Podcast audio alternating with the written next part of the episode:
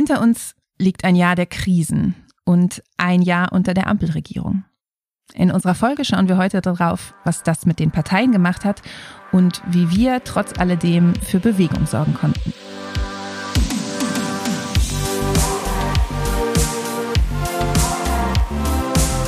Willkommen zu Theory of Change. Wir sind Katrin Beushausen und Antonia Becher. Das ist der Podcast, in dem wir über Politik sprechen und wie wir sie verändern können.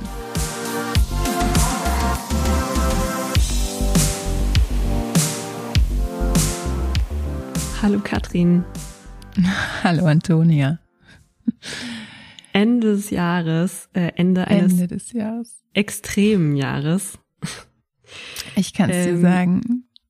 Ja. Darf ich kurz teilen? Ich sitze hier in meiner kalten Wohnung, weil es ist ja kalt und die Heizung funktioniert nicht richtig. Ich sitze also in eine Decke gewickelt hinter verschlossenen Türen, weil beide Kinder krank sind ähm, und draußen rumspringen. Ich glaube, so wie mir geht's jetzt vielen Eltern, irgendwie reicht's mir mit diesem Jahr, mit Energiekrise und Krankheiten von Corona bis Erkältung. Ich ich habe es echt satt. Ich finde es gut, dass dieses Jahr vorbei ist. Ich sitze auch in einer kalten Wohnung, allerdings eher als politischer Akt. nicht schlecht, nicht nee, schlecht. Also es war, du sagst es, es war ein echt krasses Jahr. Wieder Krieg in Europa, ähm, irgendwie unvorstellbar. Energiekrise, plötzlich 100 Milliarden, also eine unfassbare Summe ähm, als Militärausgaben, Inflation, ähm, längere Atomlaufzeiten. Alle dachten, Ende des Jahres ist es jetzt definitiv ja. vorbei. Und dann ähm, 200 Milliarden für den Doppelwumms und die Energieversorgung. Also es ist mhm. wirklich Wahnsinn, was dieses Jahr passiert ist. Ja. Und man hatte irgendwie letztes Jahr noch so das Gefühl von, krass, Corona-Welle im Winter, das wird die ganz große Herausforderung. Und dann kam als nächstes der Ukraine-Krieg. Also es ist wirklich Wahnsinn mhm. eigentlich, wie von einer Krise in die nächste schlittern. Und übrigens Klimakrise ist ja auch noch, die ist ja auch nicht gelöst. Stimmt, fällt fast ein bisschen hinten rüber. Und ähm, natürlich eine neue Bundesregierung, die jetzt quasi ihr erstes äh, Jahr im Amt ist seit dem unterzeichneten Koalitionsvertrag am 7.12. des letzten Jahres. Ähm, und da wollen wir heute auch mal ein bisschen draufschauen. Also wir wollen eigentlich Bilanz ziehen und gucken, wie haben sich die fünf äh, großen demokratischen Parteien in ihre neuen Rollen gefunden, in Regierungsverantwortung oder in ja jetzt plötzlich Oppositionsrolle? Ja, und auch, was hat das eigentlich für unsere Arbeit bedeutet? Denn das muss man ja auch sagen, Arbeit unter der Ampel nach 16 Jahren unionsregierter, äh, geführter Regierung ist auch für uns als Bürgerbewegung eine Herausforderung gewesen. Und wir merken das auch, dass natürlich angesichts mhm. der vielen Krisen viele Menschen auch deutlich weniger als vielleicht noch vor einem Jahr ein Gefühl haben, sich so ganz sicher zu sein, was ist jetzt eigentlich politisch die richtige Antwort, wie müsste man handeln. Ja. Das merken wir natürlich auch in unserer Arbeit. Ja, erstmal unintuitiv eigentlich, weil wir haben eine progressivere Regierung. Da müsste man ja jetzt viel, viel leichter progressive Kampagnen durchbringen können. Ähm, aber ja, wir haben, wir stehen auf jeden Fall vor anderen, vor anderen Problemen, die wahrscheinlich vielseitig sind, weil ja, Leute denken, na ja, jetzt, jetzt sind ja Leute an der Regierung, jetzt gibt's ja eine progressive Regierung, die sich schon kümmern wird oder ja auch ganz viel durch die ganzen Krisen, die wir vorhin genannt hatten, ähm, so heiße Nadelpolitik, ähm, ganz anders als diese politischen Prozesse, die wir gewöhnt sind, wo wir wissen, wir können an ganz verschiedenen Punkten ansetzen mit unseren Kampagnen. Also vieles war anders dieses Jahr, auch für uns. Und wir haben gedacht, weil heute ja unsere 25. Folge ist, also auch so ein bisschen Jubiläumsstimmung, ähm, dass wir mal zurückblicken auf dieses Jahr. Ähm, uns vor allen Dingen angucken, was hat es eigentlich mit den Parteien gemacht, was hat es auch mit uns gemacht und was ist damit vielleicht auch so ein bisschen das Gefühl, die Lektion, die Herausforderungen, mit denen wir ins nächste Jahr gehen. Genau, wir gucken uns die fünf demokratischen Parteien an und ihre neuen Rollen in Regierung oder Opposition. Und äh, Nummer vier ist ein echter Schocker, also bleibt dran.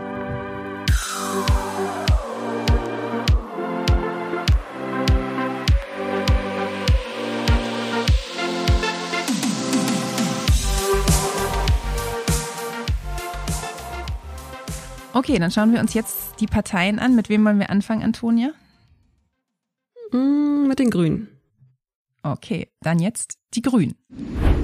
wir haben uns gedacht, wir horchen noch mal so ein bisschen äh, im Archiv rum, wie das eigentlich dieses Jahr war mit den ähm, Parteien. Bei den Grünen habe ich jetzt mal ein Zitat von Robert Habeck mitgebracht und das fand ich ganz charmant. Das war bei der Vorstellung des Koalitionsvertrages, also als diese Regierung ihren Ausgang nahm.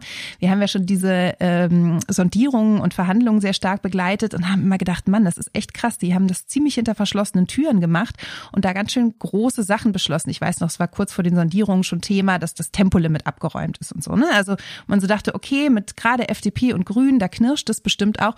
Und die Frage gab es eben auch bei der PK so ein bisschen an Habeck gerichtet. Die Frage danach, wie wird es eigentlich, wenn man jetzt zusammen regiert? Wird es dann nicht eigentlich andauernd zu Konflikten kommen, weil die Leute bis an ihre Schmerzgrenzen gehen müssen? Ich würde nicht von Schmerzgrenzen reden, sondern alle Parteien werden in Regierungen wachsen. Sie werden sich verändern, das ist ja völlig klar, aber zum Besseren, weil man umfassender denkt, weil man lernt, seine Projekte, die dann ja parteipolitisch erst einmal aus dem eigenen Milieu heraus als wichtig erkannt wurden, so zu kommunizieren und umzusetzen, dass sie möglichst immer mehrheitsfähig werden in der Gesellschaft in Deutschland. Und das ist ähm, gut für Parteien. Und das ist der Sinn von Politik, letztlich Verantwortung für die Wirklichkeit zu übernehmen. Also ich sehe keine Schmerzgrenzen, sondern Wachstumsfreuden. Und dieser Freude merkt Habeck man leider nicht mehr so Realo viel an. schlechthin.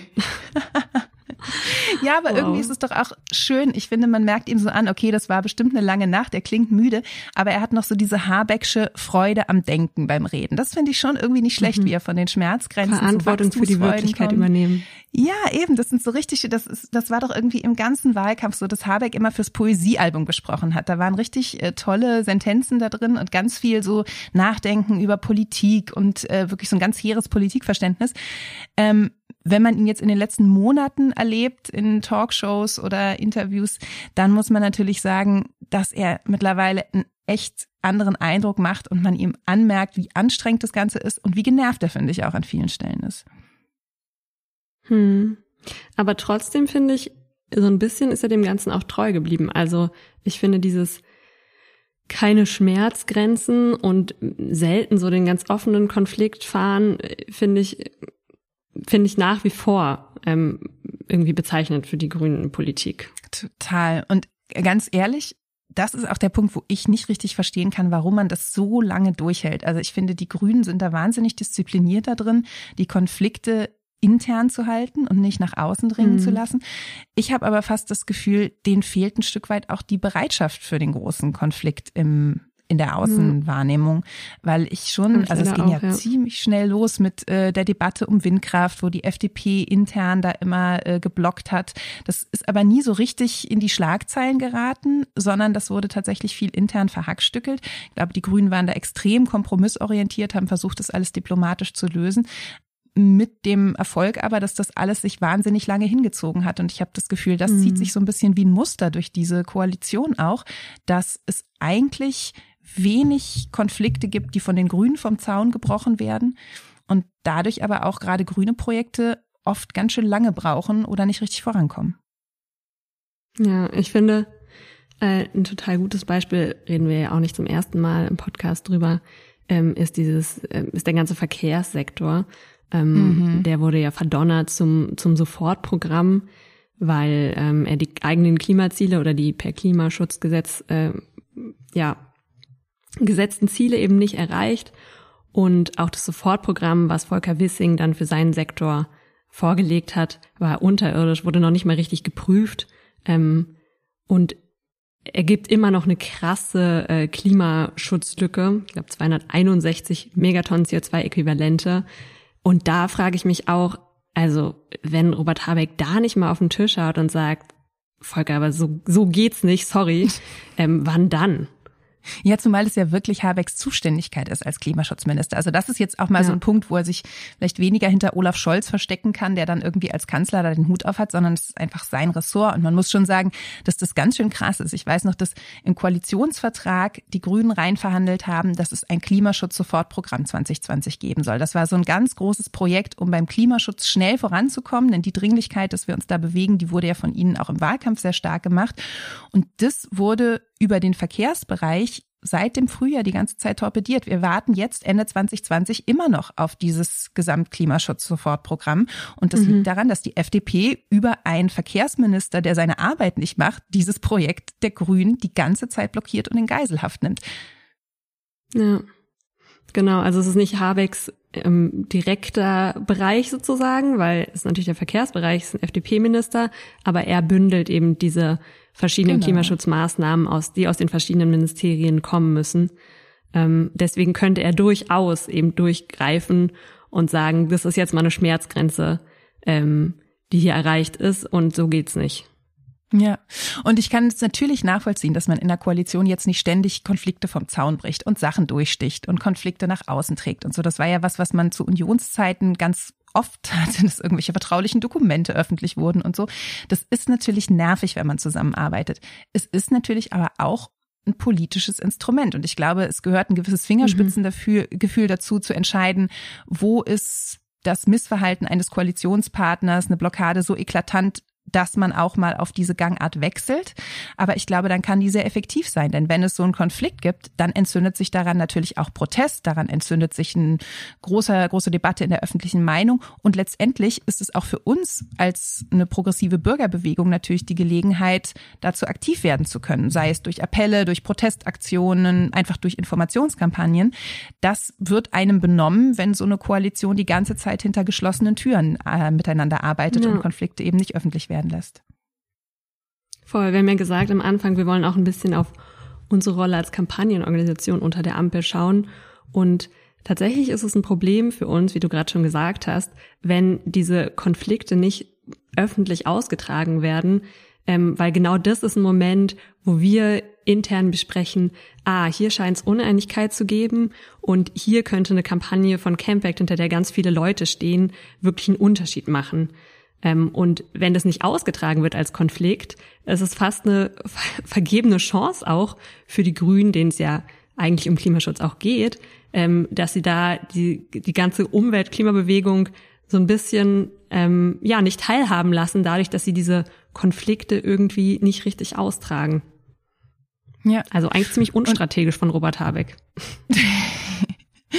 Ich meine, ich würde Robert Habeck schon äh, unterstellen, dass er eine Strategie damit verfolgt. An der Stelle habe ich halt das ja, Gefühl, stimmt. vielleicht könnte man an zumindest bei einigen ähm, Problemfeldern auch auf eine andere Strategie schalten. Denn natürlich ist es auch so, dass wenn man jetzt aus Perspektive der Umweltverbände oder der Zivilbevölkerung guckt, wenn insgesamt der Eindruck entsteht, die Koalition als Ganze kommt bei dem Thema nicht voran oder nimmt sich das nicht vor oder schafft es nicht, dieses Klimaschutzprogramm irgendwie auf den Weg zu bringen, dann ist natürlich der erste Impuls erstmal zu denken, oh, die Grünen müssen es doch mal machen. Warum machen denn die Grünen das nicht? Das ist doch deren Thema. Das ist natürlich auch ein Stück weit mhm. Kalkül und bequem für die FDP, dass wenn sozusagen die Koalition als Ganze dafür in Geiselhaft genommen wird, dass der ganze Blame eher bei den Grünen landet bei so einem Thema. Und an der Stelle, glaube ich, mhm. wäre es einfach sinnvoll, stärker zu markieren, wo die Blockaden liegen, wo auch bewusst einfach verhindert wird, dass was passiert, damit auch das Narrativ stärker in die Richtung geht, dass die wirklichen Schuldigen benannt werden. Ja, ich wollte noch mal kurz einen Punkt nachreichen, weil Robert Habeck fährt natürlich eine Strategie, ähm, nur dass sie uns vielleicht nicht so gut und anderen Umweltverbänden nicht so gut passt. Ähm, ich habe ein Zitat von ähm, Wolfgang Kubicki gefunden, ähm, FDP-Abgeordneter, ähm, der immer wieder auffällt mit äh, ja, ziemlich scharfen Zitaten, die er ähm, oder Dingen, die er sagt. Äh, und zwar sagt er bezogen auf Robert Habeck, wir müssen hier bei jedem Gesetz aufpassen wie ein Schießhund, dass da nicht irgendwas reingemogelt wird. Habeck sagt dann gern, oh sorry, da hat ein Mitarbeiter was falsch gemacht. Aber man kann auch sagen, das ist eine Strategie. ähm, das fand ich ganz interessant, weil ich glaube, Robert Habeck und sein, sein Ministerium, die versuchen natürlich ähm, in ihren Progress, in ihren politischen Zielen voranzukommen und machen es aber natürlich eher über inhaltliche Arbeit, darüber, dass sie ähm, Gesetzesvorlagen ähm, eben schreiben, wo ja Dinge so drinstehen, ähm, dass sie irgendwie ja grüne Ziele verfolgen und halt nicht so sehr über öffentlichen Konflikt, den sie austragen. Naja, aber wenn sogar Wolfgang Kubicki das schon aufgefallen ist, dann wird es da sicherlich auch noch andere Leute geben, die da nicht drauf reinfallen. Insofern glaube ich, dass es zumindest äh, sinnvoll wäre, die Strategie zu diversifizieren. Das ist ja auch ein wichtiges Schlagwort äh, dieser Regierung geworden in den letzten Monaten. Und ich habe das Gefühl, dass tatsächlich politische Auseinandersetzungen oft davon profitiert, wenn sie auch Öffentlichkeit bekommt. Und ich finde, dass gerade die Grünen, die ja auch als Oppositionspartei sehr bewegungsnah waren, da einfach ein Potenzial für die politische Auseinandersetzung mhm. nicht nutzen. Und das finde ich nicht besonders klug, dass sie sozusagen so pauschal darauf zu verzichten scheinen. Aber wer weiß, vielleicht wird sich das nächstes Jahr ja ändern. Genau, liebe Grüne. Also, wir wollen mal ein bisschen Konflikt sehen und nicht diesen total pragmatischen Realismus die ganze Zeit. Wenn euch was nicht passt, wenn euch was klimapolitisch nicht passt, dann haut doch auch mal auf den Tisch, weil sonst kommen wir da irgendwie auch nicht voran. Ja, und damit würde ich sagen, äh, gucken wir gleich mal weiter und gucken uns äh, den, ja, den Widersacher der Grünen an, äh, die FDP. Ja, auch für die FDP ist diese Koalition natürlich irgendwie ein Wagnis. Und man muss auch sagen, wenn man sich die Umfragen anguckt, läuft es vielleicht nicht so richtig top für die Liberalen. Und Christian Lindner hat mhm. auch eine Vermutung, woran das liegen könnte. Wir ähm, zahlen dafür gewiss äh, einen Preis bei unserem politischen Profil, weil manche die FDP als liberale Kraft dann nicht erkennen und glauben, wir seien jetzt auch eine linke Partei und keine mehr der Mitte. Diese Rolle der FDP und diese Wahrnehmung der FDP, äh, die werden wir uns genau ansehen und überdenken. Ja, das ist Christian Lindner äh, ziemlich direkt nach der Niedersachsenwahl, die für die FDP ziemliches Debakel war. Ähm, und das zeigt sich nicht nur bei den Wahlergebnissen in Niedersachsen. Insgesamt sind die äh, zufrieden, also die Umfragewerte für die FDP gerade ziemlich mies. Also die dümpeln irgendwie so ein bisschen über fünf Prozent ähm, rum bei der Frage, wen Leute jetzt wählen würden, wenn nächsten Sonntag Bundestagswahl war. Und gerade, das mhm. finde ich besonders interessant, auch im Vergleich zu Wähler und Wählerinnen von SPD und Grünen, die sind ganz zufrieden eigentlich mit der Ampel und der Ampelpolitik und FDP-Wähler und Wählerinnen sind ziemlich unzufrieden. Hm. Und da ist natürlich die FDP jetzt auf der Suche nach dem Grund dafür. Ähm, mhm. Vielleicht gucken wir uns aber mal an. Also ich habe das Gefühl, wenn, wenn Christian Lindner hier sagt, wir werden als linke Partei wahrgenommen, dass ich das natürlich überhaupt nicht teile. Und ich dachte, mhm. wir gucken vielleicht erstmal an so einem Politikbeispiel aus der Ampelzeit, was eigentlich so die Strategie der FDP war oder wie die sich verhalten haben und wie sie ja auch wahrgenommen werden. Vielleicht jetzt, um mal nicht das Allernaheliegendste rauszunehmen, gucken wir uns mal den Energiebereich an. Ja, über was willst du da sprechen? Über welche Blockade? Atomenergie, naja. beim Fracking, Windenergie, da haben wir eigentlich Ein bunter Strauß, oder? Genau. Also ich ja. finde es ja schon signifikant, dass Lindner Anfang des Jahres, das war auch unmittelbar nach dem äh, Einmarsch in die Ukraine durch Russland, dass Lindner von den Erneuerbaren als Freiheitsenergien gesprochen hat. Da hatte man so das Gefühl, okay, ja. die FDP versucht da gerade diesen ganzen Zukunfts- und Aufbruchsgedanken aus dem Koalitionsvertrag auch nochmal äh, wirklich mitzunehmen mitzunehmen und dieses Feld, wo die FDP lange mhm. in so einer schwierigen und auch blockierenden Haltung war, gerade bei Windenergie, wirklich nochmal neu zu setzen und zu sagen, wir sehen jetzt in dieser sich verändernden äh, politischen Situation, dass wir hier wirklich all in gehen müssen bei den Erneuerbaren. Wir versuchen das als liberales Thema sozusagen mit diesem Freiheitsenergienbegriff neu zu setzen. Ein paar Wochen später ja hat dieses ganze Windpaket von Habeck äh, ist ins Stocken gekommen, weil die FDP intern blockiert hat und die Abstandsregeln nicht mitmachen wollte. Und das finde ich schon ganz schön krass, dass die eigentlich sehr schnell in so eine Verhinderungshaltung wiedergegangen sind. Hm, es ging mir auch so. Also als ich diese äh, Freiheitsenergie im Redenausschnitte gehört habe, dachte ich so, ah krass, das ist überraschend unideologisch, sage ich jetzt mal. Mhm. Ähm, und ich glaube, das lag natürlich auch in dieser ähm, ja Kriegsschockzustand, in dem natürlich auch Christian Lindner war. Und dann sind sie aber relativ schnell ähm, wieder in diese in diese klassischen FDP äh, ja, Haltungen gekommen, von wegen man man dürfe sich ja nicht also Freiheitsenergien im Sinne von Freiheit für alle Energieformen und man dürfte sich da ja jetzt nicht festlegen. Mhm. Ähm, und dann hatte ich das Gefühl, ähm, lobbyiert Lindner irgendwie für Atomenergie und für Fracking, aber eben hauptsächlich deshalb, weil er eine andere Haltung einnehmen wollte ähm, als die als die Ampel, um da nicht als als als linke linke Partei irgendwie wahrgenommen zu werden. Ja, das Gefühl habe ich auch, dass schon lange vor der Niedersachsenwahl es eigentlich der FDP doch nicht um die Sache ging, sondern eben genau um das politische Profil und die Frage, mit welchen Themen können wir akzentuieren, Bereiche besetzen und auch muss man sagen, auf eine Konfliktlinie zu den Grünen gehen, die ja sehr lange, also bis zum Sommer waren ja die Umfragewerte auch für Habeck exzellent, ähm, dass man da so das Gefühl mhm. hatte, die FDP hat sich eher gezielt Felder rausgesucht, um ihr Profil zu schärfen.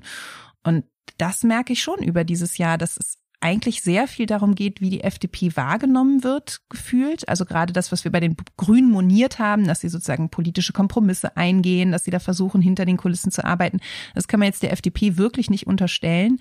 Die sind echt weit vorne mit ihren Debatten, die sie vom Zaun brechen, weil sie damit eben Aufmerksamkeit und Profilierung suchen. Hm. Ich glaube, die gucken sich ziemlich genau natürlich die ähm, Zustimmungsergebnisse zu ihrer Partei an merken dann, ah, es läuft nicht, gerade zu unseren, im Vergleich zu unseren Regierungspartnern.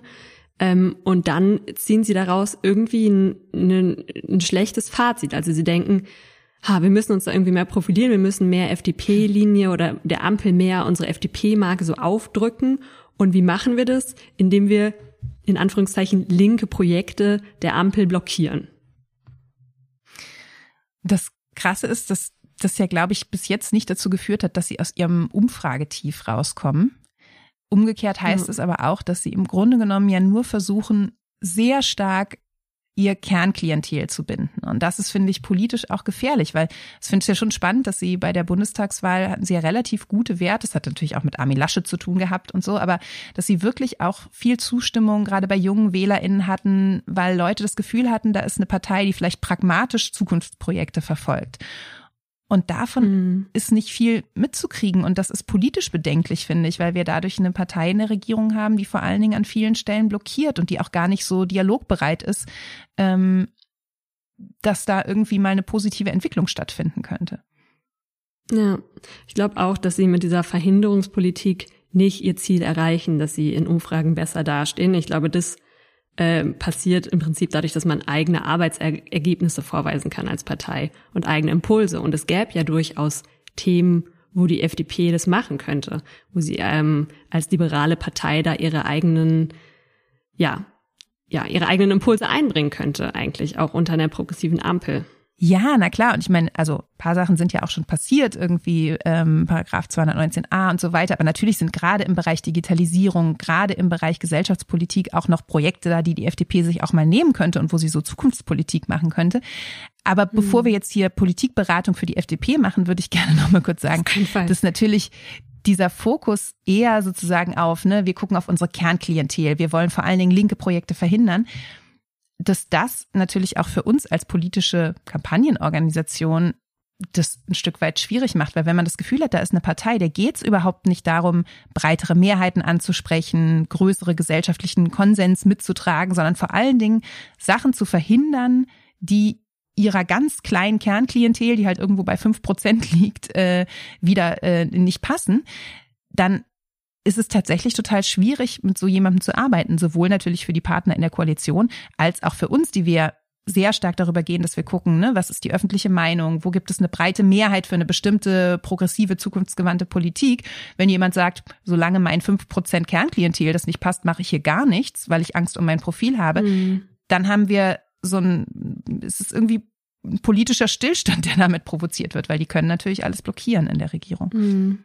Wir haben natürlich schon Kampagnen gestartet im Bereich, also gegen Hell yeah. Blockade im Verkehrsbereich, äh, gegen Lindners Fracking-Vorstoß, gegen die äh, ach, Atomkraftwerke noch bis 2024 weiterlaufen lassen, FDP-Vorschläge. Ähm, ähm, aber stimmt, was du sagst. Also es ist so ein bisschen, wie wir früher auch gegen die Union irgendwie campaigned haben, dass wir die irgendwas sagen, gesagt haben, was uns, was uns halt nicht, nicht gepasst hat oder irgendwie so eine sehr unprogressive Haltung und wir können dann nur dagegen halten und sagen, ja, aber es wollen doch total viele Leute in, äh, in Deutschland. Ja. ja, aber bei der Union ist es ja schon auch so, dass die eine Volkspartei waren. Da konnte man zu den Abgeordneten in den Wahlkreisen hingehen. Da hatte man so das Gefühl, die haben, sind darauf angewiesen oder definieren sich als Partei über einen sehr breiten Rückhalt in der Bevölkerung, über verschiedenste Schichten, dass sie auch auf die öffentliche Meinung natürlich geschaut haben und vor Ort waren und ansprechbar waren. Die FDP ist halt gefühlt relativ uninteressiert an der öffentlichen Meinung und an dem, was viele Leute gerade aus unterschiedlichen Gesellschaftsschichten eigentlich interessiert und braucht und bewegt, sondern die gucken auf ein sehr, sehr kleines Segment. Und machen dadurch so ein bisschen Politik in so einem abgeschotteten Kämmerchen für eben ein sehr kleine Klientel von WählerInnen.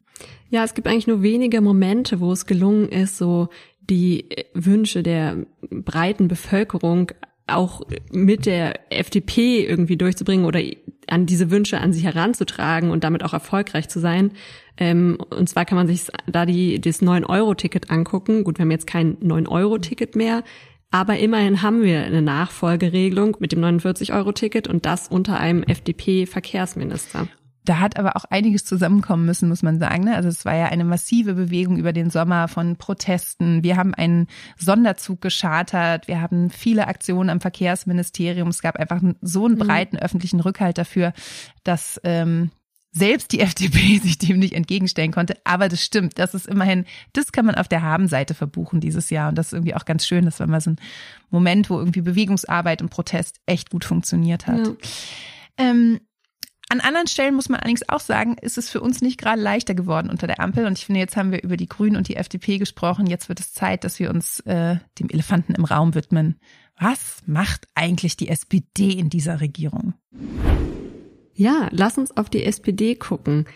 Krasser Höhenflug im Wahlkampf, plötzlich äh, Kanzleraussichten ähm, und sehr, sehr viele Users, ich glaube fast 50 sind's, die ähm, dann nach der Wahl, wo klar war, sie kommen ins Parlament und ich dachte so, wow, jetzt ähm, jetzt kann die SPD so richtig progressiv mitgestalten. Äh, jetzt führt sie diese Regierung an und es gibt die kämpferischen Leute im Parlament. Mhm.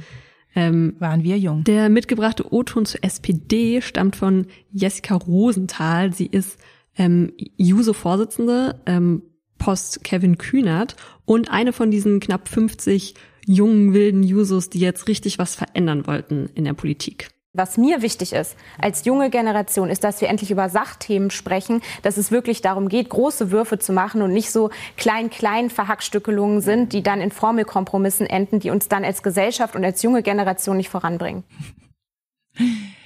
Ja, äh, berühmte letzte Worte, sagt man das? Ich weiß nicht. Also ich erinnere mich noch, ich war auch ziemlich erfreut erstmal über diesen, ja, zumindest potenziell progressiven Flügel. Nicht alle Jusos sind natürlich jetzt irgendwie so links, wie, wie Kevin seiner Zeit es war. Auch da muss man natürlich mhm. im, in der Vergangenheitsform sprechen. Aber so richtig merkt man doch davon nichts mehr, oder?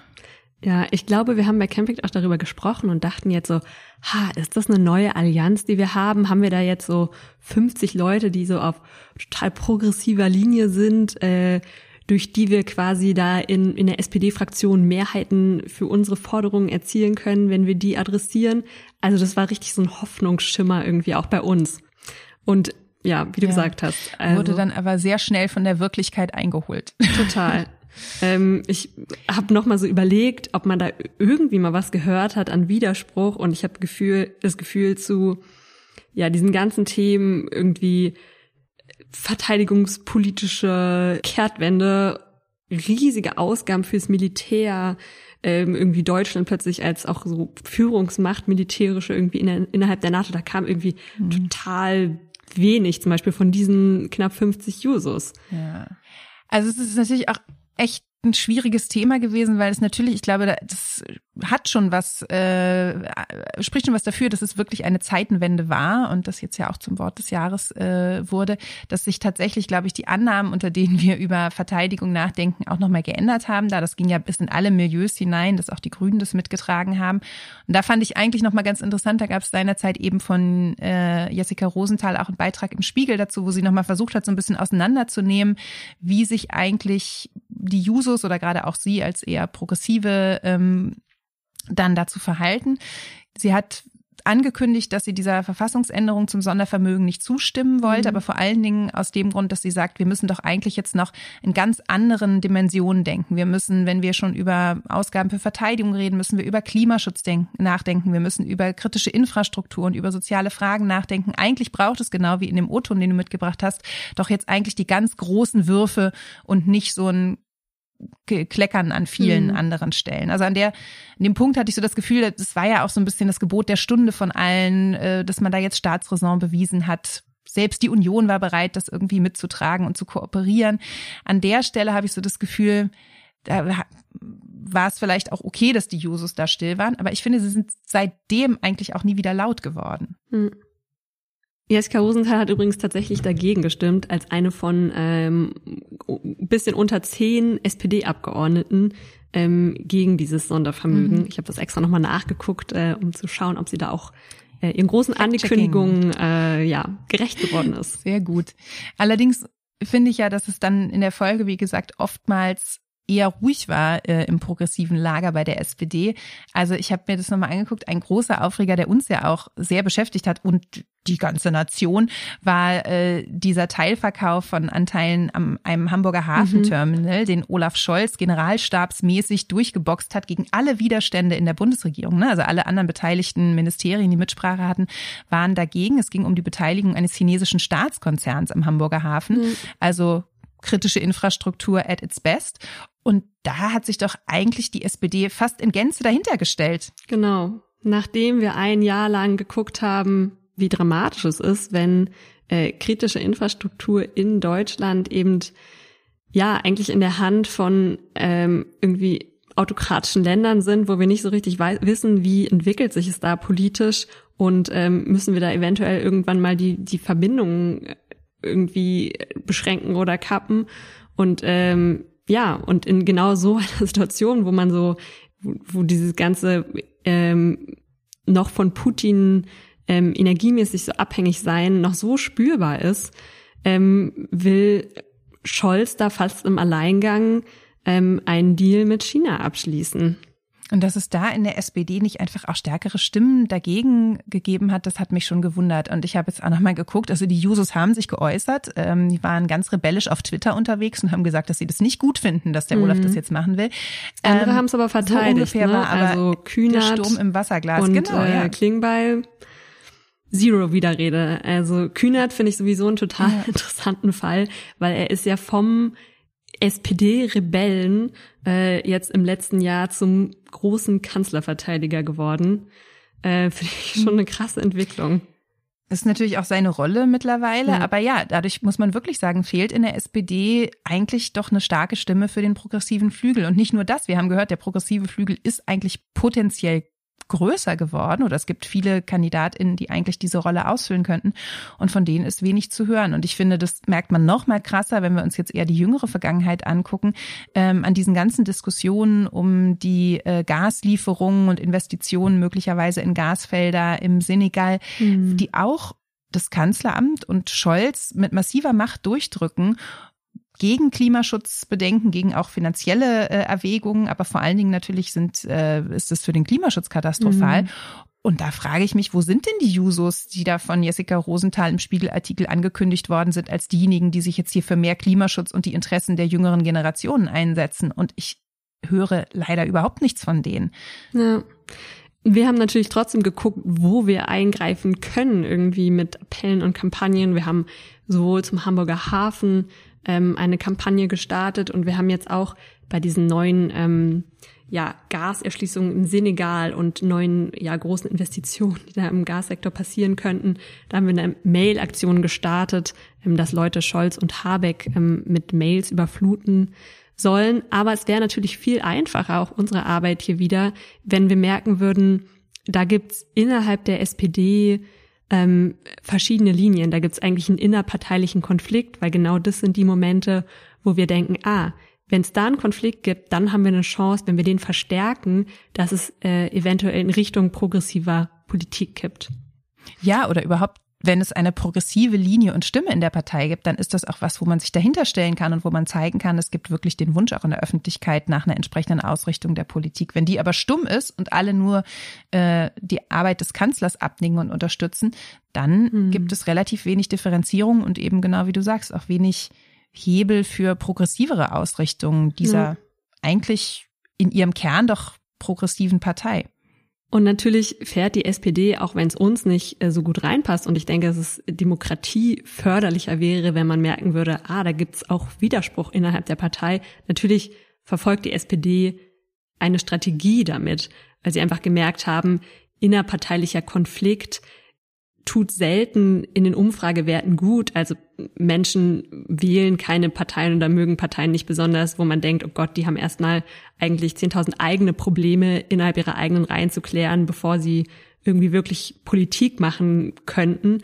Ähm, und da hat die SPD, glaube ich, in ihrer GroKo-Zeit ziemlich viel gelernt. Und jetzt, wo sie selbst den Kanzler stellen, aus diesem so Trauma heraus, wir dürfen keinen keinen zu großen Streit innerhalb der SPD irgendwie provozieren, sind sie halt jetzt so extrem auf diesem auf diesem Kanzlerkurs. Ähm, ja, ich find's auch schade, aber ich kann es aus SPD-Sicht ähm, kann ich es auch ein bisschen verstehen. Ich habe übrigens noch eine Sache gefunden, äh, da begründet Kühnert ähm, ein bisschen ähm, so ein bisschen, warum er nicht so viel kritisiert mehr oder auch innerhalb der SPD nicht mehr so viel kritisiert. Ähm, und er sagt, na ja, wenn man jetzt ganz viel fordert und kritisiert, dann wird ja nur gesagt, hä, wer soll's denn, wer soll's denn umsetzen, wenn nicht ihr als, als Partei, die den Kanzler stellt? Ja. He's got a point, aber vielleicht kann man das auch noch mal ein bisschen weiterdenken. Warum setzt die SPD bestimmte Sachen nicht auch einfach mal um? Ähm, ich habe das Gefühl, ich kann viel damit anfangen, dass es natürlich aus der Perspektive der SPD jetzt in den Umfragen irgendwie sich zu stabilisieren, sieht ja auch nicht immer so top aus für die, ähm, natürlich ein Stück weit Sinn ergibt. Aber wenn man sich anguckt, für was diese Partei eigentlich steht, dann ist es schon ganz schön bitter, wenn man hier das Gefühl hat, die SPD wird so ein bisschen was wie die Union 2.0, nämlich einfach nur eine Kanzlerpartei, wo das Gesamtverständnis der Partei vor allen Dingen ist, wir stellen den Kanzler und versammeln uns dahinter und alles andere ist uns egal. Ich finde, die SPD ist doch eigentlich eine Partei, die sehr lange für Inhalte und natürlich auch eine Streitkultur gesprochen hat. Das fand hm. ich aber persönlich immer sehr sympathisch und hat sozusagen auch mein Demokratieverständnis sehr stark angesprochen. Reiner Machterhalt als Erhaltungslogik einer Partei tut, glaube ich, der SPD auf Dauer nicht gut. Ja. Manu. ähm, jetzt haben wir uns mit allen drei Regierungsparteien beschäftigt. Ähm, dann ist es ja jetzt an der Zeit, mal einen Blick auf die Opposition ähm, zu werfen, nämlich auf Union seit einem Jahr in der Opposition und auf die Linkspartei. Seit immer in der Opposition. Ja, wir sollten nicht vergessen, dass die letzte Bundestagswahl nicht nur die Union nach 16 Jahren in die Opposition befördert hat. Sie hat natürlich auch Friedrich Merz endlich, endlich, endlich ans Ziel seiner Wünsche gebracht und ihn zum Parteivorsitzenden gemacht. Und er hat äh, zu Beginn dieser Amtszeit ja mal versucht, in Worte zu fassen, wie er die Rolle der Union unter der Ampel eigentlich sieht. Konstruktive Opposition zu sein heißt, die Regierung zu kritisieren, wo es notwendig ist ihr Alternativen gegenüberzustellen, wo es möglich ist, aber immer auch in schwieriger Lage, insbesondere in einer solchen, in der wir heute sind, die Regierung auch zu unterstützen und zu helfen, damit dieses Land gut regiert wird. Das ist dann auch nicht nur der Erfolg der Regierung, das ist dann unser gemeinsamer Erfolg, den wir mit einer solchen Haltung in der Opposition für Deutschland auch erreichen. Ja, interessant aus äh, mehreren Punkten. Ich finde dieses so, ähm, erst war in der Opposition, aber es ist auch ihr gemeinsamer Erfolg. Also er will eigentlich irgendwie, hat das Gefühl, er regiert noch mit, finde ich, klingt da so schön mit. Hm. Und was ich auch total interessant finde, ist dieser Punkt, er sagt, er will konstruktive Oppositionsarbeit leisten. Findest du, das erfüllt die CDU gerade, Katrin? Also, mh, mm, das können wir vielleicht gleich noch gemeinsam bewerten. Ich würde vielleicht noch einmal sagen, dass sich das für mich richtig gut anhört. Also ich meine, wenn Opposition so funktionieren würde, das wäre doch fantastisch. Ich meine, dass, wenn wir eine Opposition haben, die streitbar ist, die Ideen einbringt, die auch hinterfragt, was die Regierung macht und dann in den entscheidenden Momenten aber auch Sachen mitträgt und voranbringt und dafür sorgt, dass irgendwie die Dinge sich gut entwickeln, das wäre wunderbar. Und ich war ich war jetzt, glaube ich, nicht unbedingt zuversichtlich, aber ich war doch erstmal positiv überrascht, als ich von März irgendwie diese Ansage gehört habe. Und ähm, ich finde aber natürlich, dass das sich äh, leider in verschiedenen Stellen äh, nicht so ganz eingelöst hat. Und ich finde zuletzt gemerkt, und zwar ziemlich massiv, hat man das eigentlich in der ganzen Debatte rund ums Bürgergeld. Ja, das Bürgergeld ist äh, in der Tat ein sehr gutes Beispiel dafür, ähm, dass die Union gerade eben nicht konstruktive Oppositionsarbeit äh, leistet. Vielleicht nochmal ganz kurze Erklärung. Es sollte ja ähm, eine, die, die, Ab, die Nachfolge von Hartz IV werden, also ein bisschen so mhm. das sozialpolitische Kernprojekt der Ampel. Und ähm, da hat Hubertus Heils, liegt in seinem Ministeraufgabenbereich, ähm, eben eine äh, etwas vorgelegt. Ähm, die Ampel war damit einverstanden und dann hat die Union es im Bundesrat blockiert. Ja, und eine zentrale Errungenschaft, warum hier auch von der Nachfolge von Hartz IV oder Ablöse gesprochen wurde, ist ja, dass einfach sich so ein bisschen die Denke ändern sollte. Weg von einem rein durch Sanktionen und Kontrollmechanismen gesteuerten ähm, Leistungssystem hin zu einem System, wo zumindest für einen gewissen Zeitraum auch Empfänger eher Vertrauen entgegengebracht wird, wo nicht sofort mit Sanktionen gearbeitet wird mhm. und damit auch letztendlich ein menschenwürdigeres System geschaffen wurde. Auch die, an dem gab es natürlich viel zu kritisieren noch, was die Höhe der Beträge anging, äh, der Leistungssätze und so. Aber es war erstmal sozusagen in seinen Grundkonstrukten ganz interessant, weil es diesen Wechsel hin eher zu einer Vertrauenskultur wieder ermöglichen sollte. Ja. Bis die und Union kam. Bis die Union kam, richtig. Ähm, in ihrer Rolle als größte Oppositionspartei im Bundesrat hat sie eben diesen äh, Vorschlag blockiert. Dann ähm, politischer Prozess, kommt das Ganze in einen Vermittlungsausschuss und da wurde dann wirklich, kann man sagen, so der kleinste gemeinsame Nenner irgendwie verhandelt. Viele KritikerInnen sprechen irgendwie von einem Hartz IV 2.0 ähm, und diese, diese Veränderung hin zu, quasi wie du es gerade beschrieben hast, ja, ähm, größere Vertrauenszeit, also dieses eigentlich menschenwürdigere ähm, ja, Bürgergeld ist irgendwie nur noch in seinen absoluten Grundmauern vorhanden, weil die Opposition oder die CDU in der Opposition da, ja, Sie würden wahrscheinlich sagen, sehr gute Oppositionsarbeit gemacht haben. Ja, wäre irgendwie schön, finde ich, aber das ist ja nun wirklich keine richtig gute Oppositionsarbeit, wenn man sich anguckt, wie diese Debatte auch gelaufen ist. Denn es ging ja eben nicht nur darum, jetzt inhaltlich an einigen Stellen nochmal in eine sachliche Diskussion zu gehen, sondern es war eine ziemlich populistische Debatte, die die Union da losgetreten hat, wo jetzt auch, mhm. muss man sagen, wieder die üblichen Verdächtigen besonders laut waren. Also gerade insbesondere die CSU hat da auch so richtig aufgedreht. Und das war schon krass, weil das sind natürlich diese ganzen konservativen äh, Narrative von irgendwelchen Leuten, die dem Staat auf der Tasche liegen oder so. Ähm, ich finde das ganz, also da waren ja zum Teil auch wirklich falsche Zahlen im Raum, glaube ich. Da ging es oft darum, dass so vorgerechnet wurde, dass Menschen, die arbeiten, dann weniger bekommen als BürgergeldbezieherInnen. Und da muss man ganz klar sagen, dass da auch faktisch einfach Lücken waren. Mhm. Also zum Beispiel mhm. die Berechtigung für Wohnen und Heizkostenzuschüsse und so gar nicht mit berücksichtigt wurden. Die können ja auch von Leuten beantragt werden, die eben Geringverdiener sind, aber tatsächlich arbeiten gehen.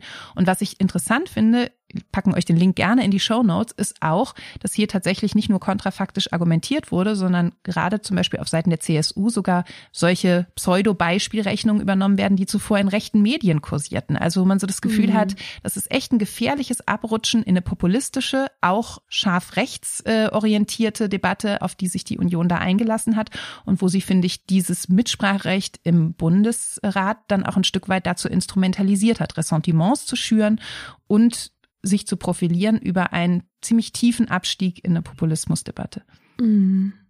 Und apropos Abrutschen nach rechts, Katrin, ich finde, ähm, also es wird jetzt weg vom Bürgergeld, aber ich finde, das ist die andere Sache, mit der die Union äh, gerade noch ziemlich auffällt, dass man das Gefühl hat, diese Brandmauer ähm, der CDU, äh, die sie ja Richtung AfD ähm, haben wollten, die existiert irgendwie gerade nicht so richtig. Oder wie nimmst du das wahr? Ja, also das sehe ich natürlich ähnlich und muss man auch sagen, also ich habe jetzt ja gerade vielleicht eher von Rhetorik gesprochen, die gibt es natürlich auch in anderen Bereichen und da ist auch Friedrich Merz nicht frei davon. Wir haben es ja alle mitbekommen, wie er über ukrainische Geflüchtete mhm. gesprochen hat und den Begriff Sozialtourismus verwendete. Mhm. Äh, auch da also keine, keine Scheu vor sozusagen eher rechten oder in dem Fall äh, kremlnahen Narrativen, äh, die ganz gezielt Ressentiments gegen Geflüchtete auch schüren. Ja. Ähm, ich finde es ganz spannend, weil Merz am Anfang ähm, seiner äh, Zeit als Oppositionsführer ähm, noch sehr, sehr ähm, diese Brandmauer hochgehalten hat oder unter anderem sowas gesagt wie, ähm, wenn jemand von uns die Hand hebt, um mit der AfD zusammenzuarbeiten, dann steht am nächsten Tag ein Parteiausschlussverfahren an. Und ich fand sehr klare Worte, auch fast überraschend von jemandem wie Friedrich Merz. Ähm, und wenn man sich da anguckt, was die CDU, vor allem muss man sagen in den Landesverbänden im Osten da in den letzten Monaten für Zusammenarbeiten in diversen ähm, ja, politischen Entscheidungen äh, mit der AfD gemacht hat. Da müssten um die 20 Parteiausschlussverfahren gerade anstehen eigentlich und ich weiß von keinem einzigen. Hm. Ja, es ist ja wirklich so, dass auf Länderebene ist, glaube ich, vor allen Dingen Thüringen da so ein ziemlich ja. kritischer Fall. Da gab es äh, zuletzt die Haushaltsdebatten, wo es eben man drohte, dass man gemeinsam mit der AfD der die Zustimmung dem Haushalt verweigert, wenn nicht Mittel für Integration gekürzt werden. Also auch wieder so ein klassisch rechtes Thema und Narrativ. Es gab den Antrag gegen das Gendern in äh, der Amtssprache oder von öffentlichen Institutionen in Thüringen. Hat sich auch durchgesetzt, und das sind ne? eben genau solche gemeinsamen ja. Abstimmungen, genau, zwischen Union und, und also CDU in dem Fall und, ähm, und AfD wo man sagen muss, wo ist denn Friedrich Merz, der sich dann da mal einmischt und die Parteiausschlussverfahren ja. anstrebt? Und es ist natürlich und es nicht nur natürlich Thüringen so, ja gerade gesagt, auch in Sachsen gab es jetzt entsprechende Fälle. Es sind natürlich Landesverbände, aber als Chef einer Partei muss man da auch die Landesverbände auf Linie bringen. Also man kann nicht einerseits sagen, es gibt die Brandmauer, dann was, wo es aber inhaltlich irgendwie zusammenpasst, äh, kann man auch mal mit der AfD zusammen abstimmen. Also ja, ja, Schwierig. natürlich. Vor allen Dingen war ja diese ganze Debatte hat sich ja an Landesverbänden entzündet. Also darüber sind ja Annegret Kramp-Karrenbauer und letztendlich auch Laschet ein Stück weit gestolpert, dass sie die CDU-Landesverbände im Osten nicht richtig auf Linie gekriegt haben und es da immer wieder ein Liebäugeln mit der AfD gab. Und insofern war das, glaube ich, schon ein ganz bewusstes Zeichen von Merz, auch Richtung der Landesverbände zu sagen, dass es das mit ihm nicht geben darf. Und da wird, glaube ich, auch gerade ganz kräftig an der Brandmauer gekratzt. Und ich finde, daran muss sich jetzt Merz als Parteichef auch messen lassen, wie er damit umgeht umgeht. Bis jetzt muss man sagen, nicht besonders konsequent. Ja, und leider, leider, wenn man sich ähm, die Umfrageergebnisse der CDU anguckt, die liegen, liegen um die zehn Prozent höher als die der SPD und der Grünen, nämlich bei äh, knapp 30 Prozent, muss man irgendwie sagen, dass sowohl diese Zusammenarbeit mit der AfD, vielleicht weil sie auf zu kleiner Ebene passieren und viele Leute davon nicht so richtig mitbekommen, aber auch diese super destruktive Oppositionsarbeit, äh, dass die CDU dafür noch nicht abgestraft wird gerade. Hm. Und das ist natürlich krass, weil Merz damit immer noch so ein Oberwasser hat und es ja auch eigentlich dadurch schafft, habe ich das Gefühl, das hat man beim Bürgergeld so stark gemerkt, die politische Debatte letztendlich auch weiter nach rechts zu verschieben. Also, dass wir beim Bürgergeld irgendwie diesen jämmerlichen Kompromiss, der dabei rausgekommen ist, irgendwie immer noch jetzt vielleicht nicht feiern, aber doch erleichtert zur Kenntnis nehmen, dass der gekommen ist, ähm, ist doch bedauerlich, wenn man denkt, dass man eigentlich auch an den Plänen der Ampel noch jede Menge hätte kritisieren können, was das Bürgergeld angeht. Mhm. Angefangen bei den Regelsätzen, die da angesetzt werden, die einfach immer noch viel zu niedrig sind. Aber diese Debatten können dann kaum noch geführt werden, wenn man sich stattdessen mit solchen Narrativen auseinandersetzen muss, wie die Union sie aufmacht, dass man nämlich ab Tag eins schon sanktionieren muss. Ja. Also Friedrich Merz und seine Union führt sehr, sehr laute Oppositionsarbeit von rechts. Und ich finde, das ist eigentlich ein guter Punkt, sich nochmal anzugucken, was ist eigentlich mit der Oppositionsarbeit von links? Warum verschiebt die eigentlich nicht die Debatte? Ja, bei ihrem Parteitag im Herbst hat die Co-Vorsitzende der Linken, Janine Wissler, ja auch nochmal darauf hingewiesen, dass das, was jetzt gebraucht ist und für wen es viel zu tun gibt, doch eigentlich eine linke Opposition zur Ampel ist. Die Themen liegen doch auf der Hand. Steigende Preise, steigende Mieten, wachsende Ungleichheit, Armut und prekäre Arbeit, unzureichende Klimapolitik, Aufrüstung. Unsicherheit ist für viele Menschen zum Lebensgefühl geworden. Die Konzentration von Macht und Reichtum in den Händen weniger bedroht die Grundlagen der Demokratie. In dieser Situation müssen wir linke Alternativen aufzeigen und unser Profil schärfen. Ja, ich finde, dieser O-Ton ist so auf den Punkt. Ich weiß gar nicht, was ich dazu äh, ehrlich gesagt noch ergänzen kann. Ich finde, Frau Wissler hat total recht. Die Themen liegen quasi auf der Straße rum. Und es bräuchte jetzt jemanden, äh, also eigentlich eine funktionierende Linke, die die sich so richtig äh, unter Nagel reißt und dafür kämpft. Und ich habe das Gefühl, es Jemand gäbe sehr mal viel potenziellen Zuspruch. Und die Linke kriegt es irgendwie leider nicht gebacken. Ja, das ist natürlich das krasse Dilemma, ne? dass man so das Gefühl hat, äh, eigentlich gibt's die Themen, eigentlich braucht es zur Ampel eine linke Opposition und die Partei, die dafür prädestiniert ist, die ist im Moment mit anderen Sachen beschäftigt. Die sind einfach natürlich auch durch die Ukraine-Krise in eine ziemlich eklige Situation reingeschlittert mit Teilen der Linken, die nach wie vor nicht von Russland abrücken, mit einer Akteurin wie Sarah Wagenknecht, die tief in rechte Rhetorikkisten greift. Ähm, aber dass da nicht die Parteiführung und breite Teile der Partei diese Debatte mal hinter sich lassen, durch Parteiausschlussverfahren, durch eine klare Haltung gegenüber Russland mhm. und anfangen, ins inhaltliche Arbeiten zu kommen, das ist mir auch ein Rätsel. Ja. Und es bräuchte die Linke halt total, weil das, was wir gerade an funktionierender oder an, an, an linkester Position haben, ist halt irgendwie sind halt Teile der Regierung und das ist problematisch. Also es bräuchte eigentlich eine Linke, die den Finger in die Wunde legt bei, bei Lücken, die die Ampelregierung sozusagen hat in dem Bereich und die da sozusagen die Ampel immer wieder erinnert an irgendwie soziale Politik. Und ja, wenn es nur eine funktionierende Opposition auf der rechten Seite gibt, dann findet da halt eine Diskursverschiebung statt, die irgendwie, ja, die Linke irgendwie einfach nicht aufhält gerade. Und ich finde, das hat man total gemerkt an der ganzen Debatte um Steuern. Wir haben ja seit Jahren eigentlich das Problem, ich habe darüber hier auch im Podcast gesprochen, dass wir eigentlich wieder richtig progressive Debatten über Steuern brauchen. Das ist eigentlich so ein mhm. Tabuthema. Und in diesem Jahr kam das ja fast organisch hoch, weil wir hatten diese massiven Übergewinne von Mineralölkonzernen ähm, durch den Krieg. Das heißt, wir hatten auf einmal eine Debatte über eine Übergewinnsteuer, eine neue Steuer, ja, also mhm. eigentlich ein Geschenk für für linke Akteure, mit so einem Thema in die in die Debatte gehen zu können, davon getragen zu werden. Massive wir haben Ausgaben und man könnte sich fragen, wer bezahlt die jetzt? Und da auch da gibt's dieses Thema was ist mit Übergewinnsteuern? Was ist mit höherer Vermögensabgabe? Total. Empfehlung der Wirtschaftsweisen, dass man eine Vermögensabgabe einführen würde. Ja, also ich meine, das ist so mhm. auf dem Silbertablett präsentiert. Und es braucht aber natürlich dann politische Akteure, die diese Themen aufnehmen. Und wir haben gesehen, in der SPD passiert es nicht und bei den Grünen passiert es nur relativ marginal durch Akteure aus der Partei, aber nicht aus der Regierung, weil es diesen Konsens gibt. Man hat sich mit der FDP darauf geeinigt, es gibt keine neuen Steuern. Das können die in der Regierung ja meinetwegen auch erstmal so fahren, auch wenn ich das nur mäßig klug finde, weil auch die FDP natürlich viele Konsensversprechen äh, auf, wieder aufgemacht hat. Aber vor allen Dingen ist es doch eine Rolle für die Opposition, an der Stelle reinzugehen und das zu verstärken.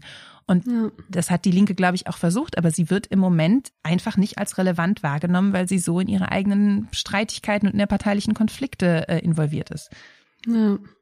Und es würde ja auch äh, zu einer anderen Regierungsarbeit der Ampel führen, weil wenn SPD und Grüne sich irgendwie Natürlich. tatsächlich bedroht fühlen würden von einer ähm, Konkurrenz, die links von ihnen steht und die ja auch ernstzunehmend irgendwie wähl wählbar wäre, dann, dann müssten sie ja auch linkere Politik machen, weil sie wüssten sonst, wandern Wähler und Wählerinnen ab. Aber wenn sie das Gefühl haben, naja, die Linkspartei kann gerade eh niemand wählen, dann sind sie ja auch in der Richtung überhaupt nicht bedroht und können weiter ihre semi-progressiven äh, politischen Sachen machen und werden dafür nicht bestraft.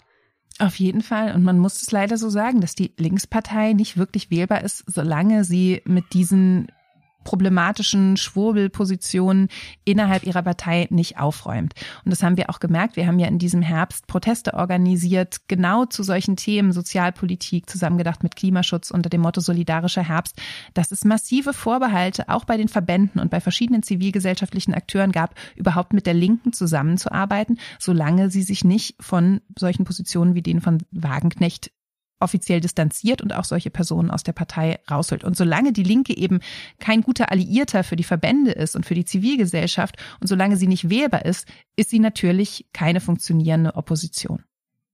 Ja, also liebe Linke, schafft klare Verhältnisse bei euch. Wir brauchen eine linke Opposition in diesem Land.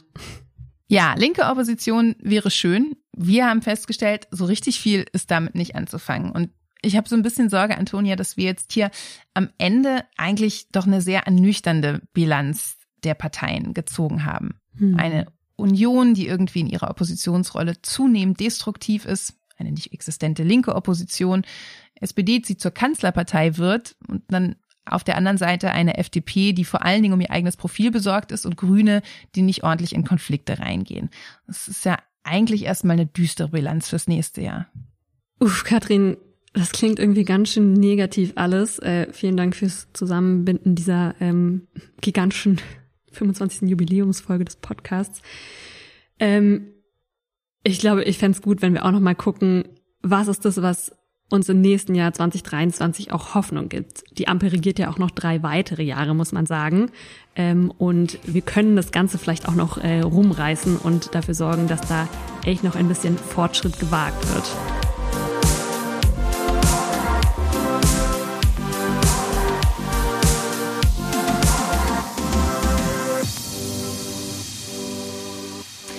Ja, ich finde es total gut, dass wir nochmal darauf gucken, was eigentlich auch ähm, Hoffnung gibt fürs nächste Jahr, denn die können wir alle, glaube ich, so richtig brauchen.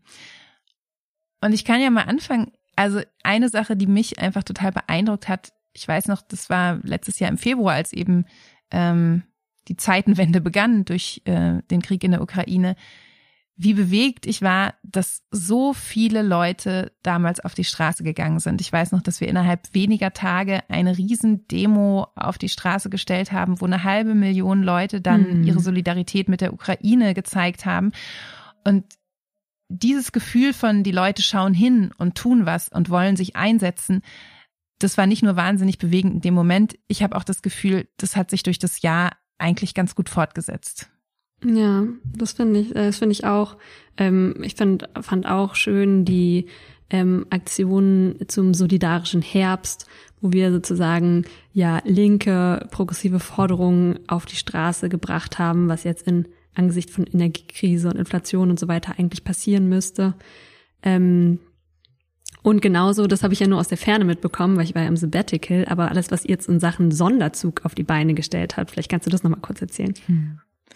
Ja, auch da, wir haben es ja schon kurz anklingen lassen, rund ums 9-Euro-Ticket gab es auf einmal auch so eine richtige Bewegung wieder, wo die Leute im Sommer auf die Straße gegangen sind, protestiert haben, eben in einem Sonderzug durch Berlin gefahren sind, wo es an ganz vielen Orten Initiativen gab und Proteste, weil die Leute gesagt haben, so ein öffentlicher Nahverkehr, der für alle da ist, das ist fantastisch, dass wir das erleben dürfen, das muss doch jetzt auf Dauer gestellt werden. Aus sozialer, aus Klimaschutz, auch aus Lebensqualitätsperspektive ist das doch eine super Sache. Und es war richtig befreiend zu sehen, wie in einer Situation, wo so vieles unsicher ist, wo die Leute von so vielen Krisen geschüttelt sind, es Lust gab auf was Neues und eine Begeisterung dafür, sich hinter politische Inhalte zu stellen. Und ich bin fast so ein bisschen enttäuscht, dass die Ampel das so wenig aufnimmt. Ich meine, jetzt gibt's ja immerhin die mhm. Nachfolgeregelung, aber ich denke, das ist doch fantastisch, dass in diesem Land so viele Menschen sich für Politik begeistern und was gestalten wollen. Und ich wünsche mir einfach sehr, dass das in dem nächsten Jahr auch weiterhin sichtbar ist. Wir werden natürlich unseren Teil versuchen, dazu beizutragen. Und vor allen Dingen hoffe ich, dass das einfach auch gesehen wird von den Menschen, die im Moment in Regierungsverantwortung Entscheidungen treffen können. Ja, wir bleiben auf jeden Fall dran, auch bei, ja, Bedingungen für eine Kampagnenorganisation, die gar nicht so einfach sind mit Leuten, die sich vielleicht erstmal zurücklehnen, weil sie denken, ja, jetzt ist eine progressivere Regierung äh, am Start oder bei ja Parteien wie äh, den Grünen zum Beispiel oder der SPD, die irgendwie wenig Konflikt öffentlich machen, wo wir dann einschreiten können.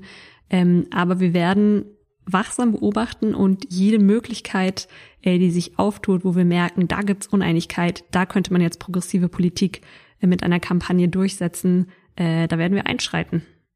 Und wir hoffen natürlich, dass ihr dabei mitmacht. Ähm, wie in der Vergangenheit auch, werden wir auch in diesem Podcast von Appellen und Aktionen berichten.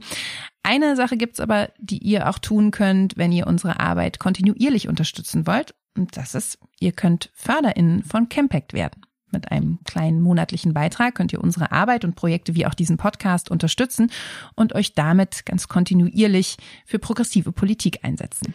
Ja, gerade Menschen, die äh, fördern, unterstützen unsere Arbeit auf ziemlich zentrale Art und Weise, weil wir da einfach ein bisschen langfristiger planen können, weil wir wissen, das ist Geld, was uns über einen gewissen Zeitraum, ein halbes Jahr oder ein Jahr, jeden Monat erreicht. Und da kann man einfach, klar, viel besser auch planen, was man für Geld ähm, wann ausgibt.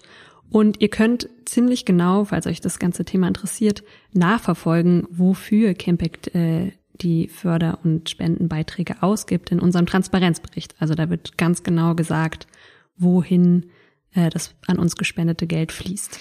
Den Link zu unserem aktuellen Transparenzbericht und natürlich auch zur Förderseite, wenn ihr Lust bekommen habt, uns zu fördern, packen wir euch in die Show Notes. Wir würden uns freuen und freuen uns sehr, dass ihr bis zu diesem Punkt gehört habt und uns durch unsere Fall. Jubiläumsfolge begleitet habt. Ja, Katrin, dann bleibt uns doch eigentlich nur noch zu sagen, ähm, schöne, erholsame letzte Tage euch da draußen des Jahres 2022 und einen guten Rutsch rüber ins nächste Jahr.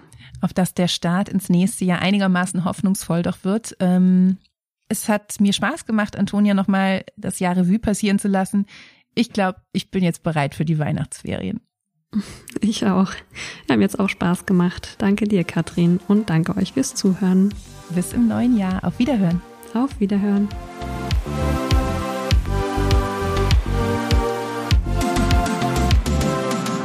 Theory of Change ist der Podcast von Campact, der Bürgerinnenbewegung für progressive Politik. Redaktion Antonia Becher und Katrin Beushausen. Produktion Christian Erl.